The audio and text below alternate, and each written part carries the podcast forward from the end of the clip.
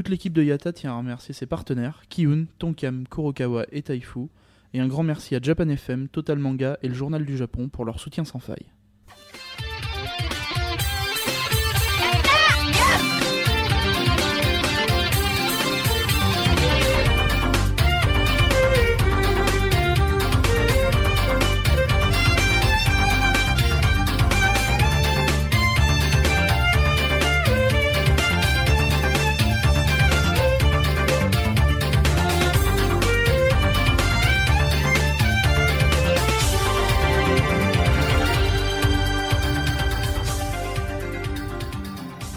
Konbawa Road Japan 2013, jours 18 et 19. Ici Misaki en direct de Matsuyama, notre camp de base pour le début du Henlo.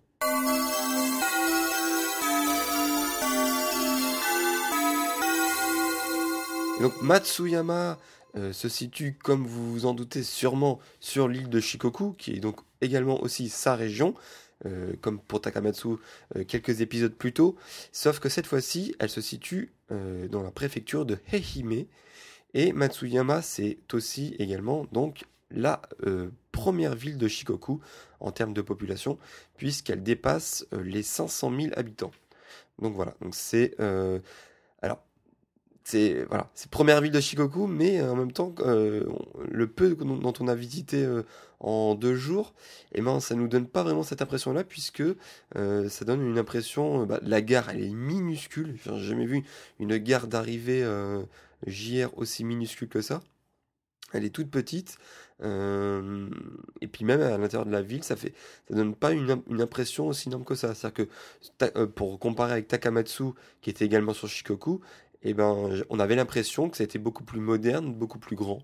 Alors après, voilà, peut-être qu'en tout cas c'est plus peuplé que Takamatsu, mais euh, ça donne pas vraiment une, une, image de première ville de Shikoku. Euh, en tout cas, comme vous pouvez le voir sur le blog, euh, la petite mascotte qui vous accueille lorsque vous arrivez à Matsuyama, c'est une espèce de canard jaune. Alors attention, il faut n'essayez pas de vous moquer d'elle puisque ce fameux canard jaune s'appelle Bari-san et c'est le champion en titre du concours de mascotte bah, le champion en titre. Donc c'est le, concours de mascotte qui avait eu lieu euh, l'année dernière en novembre 2012. Et donc il va remettre euh, son titre en jeu euh, cette année en, au mois de novembre également. Et, ce concours de mascotte est quand même assez important puisque faut se rappeler qu'en 2011 le grand gagnant c'était le fameux Kumamon. Donc cette, ce fameux pédobire tout noir qui était donc la mascotte de Kumamoto notamment. Et Kumamon, après donc son, son, bah, sa victoire en 2011, il est devenu tout simplement une, une star nationale. C'est-à-dire qu'aujourd'hui, vous ne pouvez pas aller au Japon sans voir du Kumamon partout dans le Japon. C'est-à-dire que pas seulement à Kumamoto euh, ou dans la préfecture de Kumamoto où, euh, où il était euh, de, enfin d'où il était issu, où il a été créé, etc. mais maintenant vous le voyez partout, un peu comme Hello Kitty, c'est-à-dire que dans toutes les régions du Japon où vous allez, vous allez voir Hello Kitty cross le produit de la région, cross le paysage de la région. Et bien maintenant c'est pareil pour Kumamoto, vous le voyez dans, toutes les boutiques de souvenirs avec les, produits locaux. Et ben Barisan, ça commence à être à peu près pareil, c'est-à-dire que euh, Barisan à la base, ben, c'était euh, la mascotte de la ville de Himabari, Imabari, il n'y a pas de H, donc Imabari, qui est euh, une ville de, la préfecture de Heihime, et donc il est devenu donc non seulement il est un peu upgradé, il est devenu le représentant de la préfecture de Heihime, euh, puisqu'il est, il maintenant très connu, mais maintenant on le trouve euh, bah dans, un peu il commence à arriver dans un peu, un peu tout le Japon. C'est-à-dire que vous pouvez aller le voir à Tokyo. Euh, moi, je me rappelle qu'à Hiroshima, dans, une boutique euh, de, souvenirs, une boutique de livres, une boutique de, de manga, et eh ben, on pouvait voir du, euh, du Barisan qui était avec Kumamoto, qui était avec d'autres mascottes très connues. Donc voilà, il faut, faut, se rendre compte que ce, ce petit concours de mascotte de l'année lui permet de devenir une mascotte un peu nationale. Alors au-delà de ça, euh, comme je vous l'ai dit, euh, moi la première impression que j'ai de Matsuyama, c'est que c'est une ville quand même assez... Enfin, qui donne une impression assez vieille. Un peu à la Hiroshima, Nagasaki ou d'autres villes, euh, j'allais dire d'autres villes moyennement de, moyenne importance, ils ont fait le choix plutôt que du, que du métro ultra moderne, ils ont fait le choix du tramway. Donc le tramway renforce encore plus ce côté un peu vieux, un peu, peu traditionnel. Et ça c'est encore plus accentué avec le fait que Matsuyama, principales, ces deux principaux spots pour lesquels les touristes viennent ici, c'est d'une part le château. Bon, là vous allez me dire c'est un peu comme dans toutes les villes du Japon, puisque quasiment toutes les villes ont leur petit château, mais également pour le Dogo Onsen. Alors qu'est-ce qu'il a de particulier le Dogo Onsen? Eh ben, il est, c'est notamment le plus vieux onsen du Japon. Donc voilà, c'est ça renforce encore plus le côté vieux et le côté tradition. on vient aussi à Matsuyama pour le Dogo Onsen et pour découvrir ce que ça fait voilà, de se bah, de se ressourcer dans le plus vieil onsen du Japon. Donc ça, c'est ces deux choses-là, euh, je vous en parlerai notamment dans l'épisode de dimanche, puisque c'est à ce moment-là euh, qu'on euh, les testera. On a quand même testé depuis ces deux jours donc les fameuses arcades commerçantes de Matsuyama, qui sont pas trop loin de notre hôtel. donc c'est sur la station Hokkaido. Donc rien à voir avec la l'île de Hokkaido. Donc là c'est sans H pour le coup. Et donc bah, ce sont comme un peu toutes les arcades commerçantes. Hein. Il y a euh, donc le toit recouvert et euh, plein de boutiques, restaurants. Euh, de, toutes les sortes, à la fois boutique de fringues, boutique de, goodies, boutique, enfin des librairies, il y a un peu de tout ce qu'il faut, des combini, etc., etc. Et donc, euh, ce qui était marrant, en fait, c'est que ces arcades, elles sont interdites au vélo. Euh, enfin, c'est interdit d'être sur son vélo en train de, pédaler. On peut être avec son vélo, euh, mais en, le poussant à la main. Alors, ce qui est marrant, c'est que, bon, ça pourrait être logique, il y a des, pancartes censées nous rappeler cette, interdiction, donc à la fois sur le sol, à la fois avec des pancartes genre des mannequins qui nous disent Damé, damé, c'est interdit le vélo. Mais ce qui est marrant, c'est qu'il y, a des, y a une sorte de mafia de mamies qui s'est mis en place. Euh, C'est-à-dire qu'il y a des mamies qui sont payées. Donc elles ont le brassard autour du bras, euh, genre un peu brigade vélo, et euh, elles, tendent une, euh, donc elles ont le bras tendu avec en tenant une porte-carte. Voilà, descendez de votre vélo, c'est interdit, etc., etc. Donc franchement, je ne sais pas si je dois rire ou si je dois les plaindre, mais on les voit toute la journée là, en train de, de brandir leurs panneaux euh, puis elles doivent avoir bien 75-80 ans, en train de brandir euh, leur, euh, leur panneau, en train de, d'essayer de, dire aux, aux resquilleurs hein, de, descendre de leur vélo. Alors bon, j'ai, pas de photo à vous montrer parce que c'était pas très discret de, les prendre en photo directement, mais vous avez un petit exemple avec les panneaux, les panneaux signalétiques donc à la fois au sol et sur les sur les affiches. Bon, quand même, on est venu à Matsuyama euh, pas forcément que pour euh, visiter la ville, mais aussi et surtout pour commencer euh, le Shikoku Henlo. Donc, je vous en avais parlé dans l'épisode 0, présentant un peu le voyage. Je vous en avais parlé un petit peu dans d'autres précédents épisodes. Et là, je vais revenir plus globalement sur ce que c'est justement que ce Shikoku Henlo. Donc, comme son nom l'indique, le Henlo, qui va être le premier mot du jour. Vous en aurez un deuxième puisque j'avais oublié euh, dans l'épisode d'hier. Donc le premier mot du jour, donc Henlo, euh, qui signifie à la fois pèlerinage et le pèlerin, et qui est composé donc des kanji euh, signifiant, enfin le premier kanji c'est un compteur. On a plusieurs compteurs en japonais, donc là c'est un compteur sur le nombre de fois. Et le deuxième kanji c'est la route, le chemin. Donc voilà, en les associant tous les deux, ça pourrait signifier tout simplement que euh, on prend la route, on, parcourt un chemin un nombre euh, incalculable de fois pour faire justement ce pèlerinage.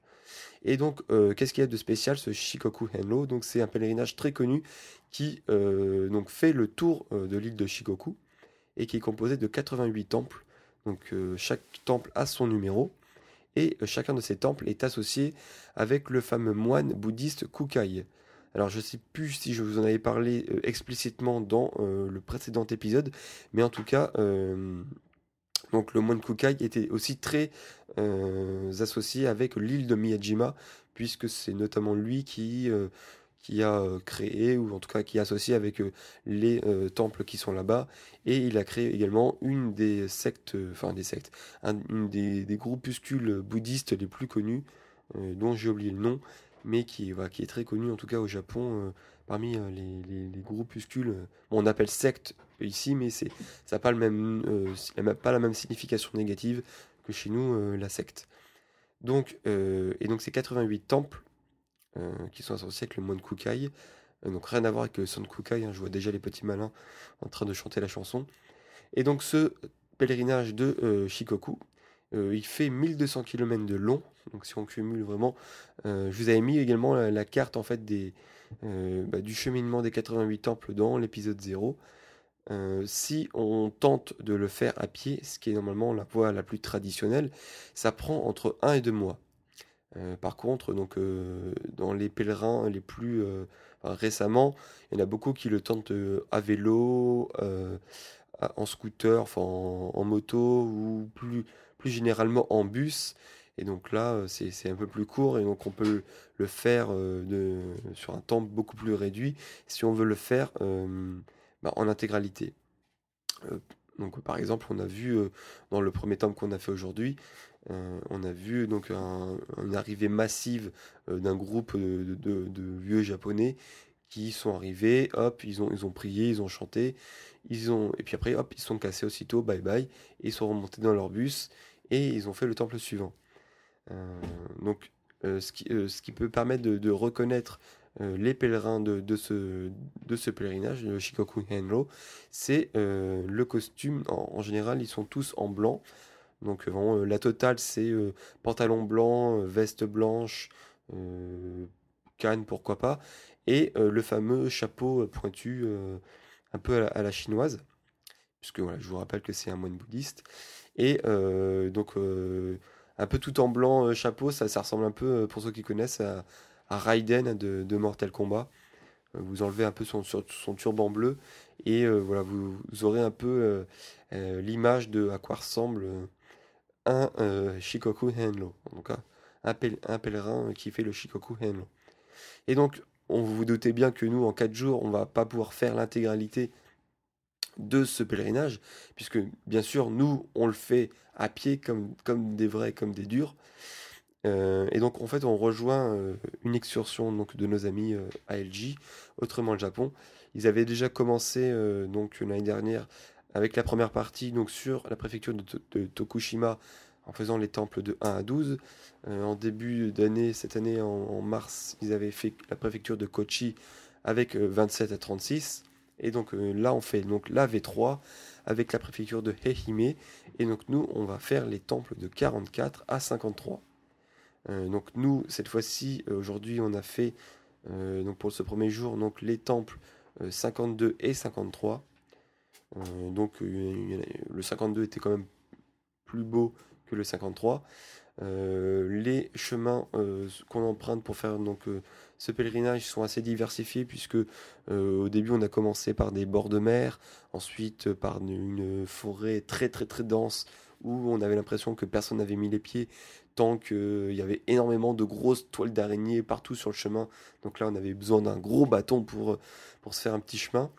Euh, donc il y a ça. Et après, sur la, dernière partie, on était dans un petit village euh, donc, euh, qui était un peu sur le bord de la route, mais avec pas, pas, beaucoup de circulation.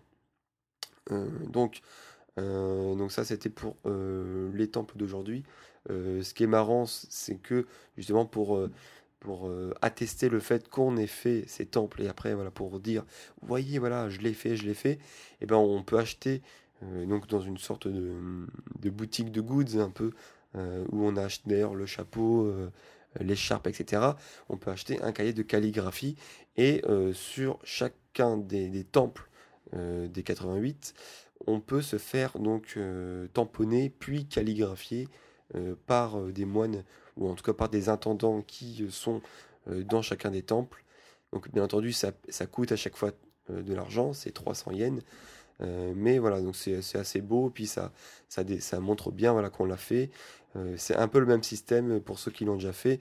Euh, Lorsqu'on fait une ascension du mont Fuji, donc en général on s'achète un, un, bâton de pèlerin et on se fait on se fait, enfin pas tatouer, mais on se, on se fait apposer une marque qui certifie qu'on est passé par chacune des, chacune des, comment dire, chacun des étages en fait, des, étapes de, l'ascension du mont Fuji jusqu'au sommet.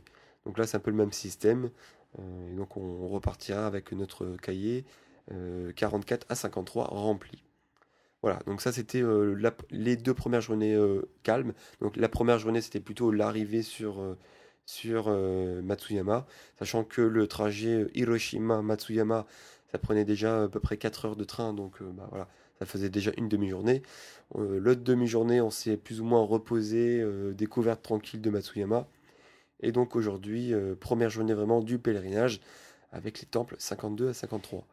Donc demain, il n'y aura pas de podcast non plus, donc j'en ferai un double après-demain, puisque tout simplement on va dormir en ryokan demain soir. on ne sera pas à l'hôtel de Matsuyama. donc là, on, s'enfoncera un peu plus profondément dans la brousse. Et donc il n'y aura pas de Wi-Fi, voilà, il n'y aura pas Internet. Donc ça me permettra, moi, de mon côté, de me reposer et vous d'avoir un double épisode après-demain. Voilà. Euh, je vais terminer avec euh, le deuxième mot du jour, du coup, puisque je ne l'avais pas fait hier. Et donc, ça va être lié justement au podcast d'hier pour vous apprendre et la décomposition du mot Hiroshima. Euh, donc, Hiroshima, qui est composé donc du kanji Hiroi, qui signifie étendu, vaste, et de Shima, donc qui est l'île. Donc, c'est assez particulier quand vous assemblez les deux, puisque ça fait l'île vaste. Sauf que Hiroshima, bah, c'est pas une île, hein, puisque comme vous, le savez, c'est euh, une île euh, dans la préfecture de Hiroshima sur la grande île de Honshu. C'est assez bizarre puisque en général, justement, il n'y a que les îles qui portent le, kanji de euh, Shima, comme par exemple Miyakojima, comme par exemple Megijima, dont je vous avais parlé il y a deux épisodes. Donc voilà, donc c'est un peu l'énigme du jour. J'avoue que j'ai pas cherché plus, plus profondément que ça pourquoi Hiroshima s'appelait Hiroshima. Il y a peut-être une explication un peu plus logique si on remonte dans le temps. Je vais terminer par un petit mot sur euh, la traditionnelle rubrique de la minute Ekebi, puisque, euh, comble de la surprise, vous êtes deux dans les commentaires à vous être euh, plein, entre guillemets, que, enfin, en tout cas, avoir fait la remarque comme quoi ça vous manquait qu'il n'y ait pas de minute Ekebi dans les, dans les, dans les récents épisodes. Alors, il y, a même Salakila qui m'a demandé s'il n'y avait pas de Ekibi à la campagne. Si, rassure-toi, il y a bien les Ekibi à la campagne.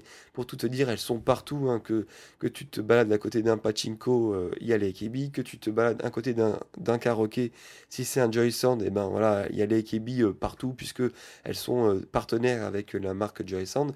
Si tu te balades dans une, dans un, comment dire, dans un disquaire, et ben là j'ai pu voir que euh, il y avait les, euh, le single donc des NMB qui venait de sortir, donc euh, Kamone Geeks. Il avait également encore en tête de gondole le dernier single des Not Yet. voilà, donc elles sont partout en librairie régulièrement, tout le temps même. il y a donc des magazines de manga ou des magazines de mode avec donc des membres des, des AKB ou des groupes sœurs donc qui sont euh, en couverture. Je peux également dire un petit mot sur euh, mon manque de chance sur les loteries du Request Hour des SKI, puisque euh, jusqu'à présent, donc j'ai fait la, la, loterie du fan club des SKI, j'ai perdu. J'ai fait la loterie du fan club des AKB, j'ai perdu. Donc là, j'attends la liste d'attente de la loterie donc du fan club des AKB pour voir. Et après, je pense qu'il y aura une dernière loterie générale, donc sur pour euh, tout le monde. Mais euh, voilà, j'ai plus trop d'espoir maintenant. Mais je me dis que dans un sens, au moins, en tout cas, c'est sûr que le dernier jour, le dernier soir, euh, j'irai au concert des 3 ans d'NMB. Voilà, c'est déjà ça de gagner.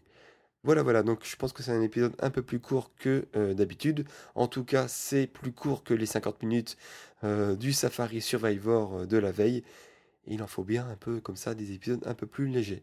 Voilà, je vous dis donc à après-demain et bonne soirée. Sayonara. AKB 48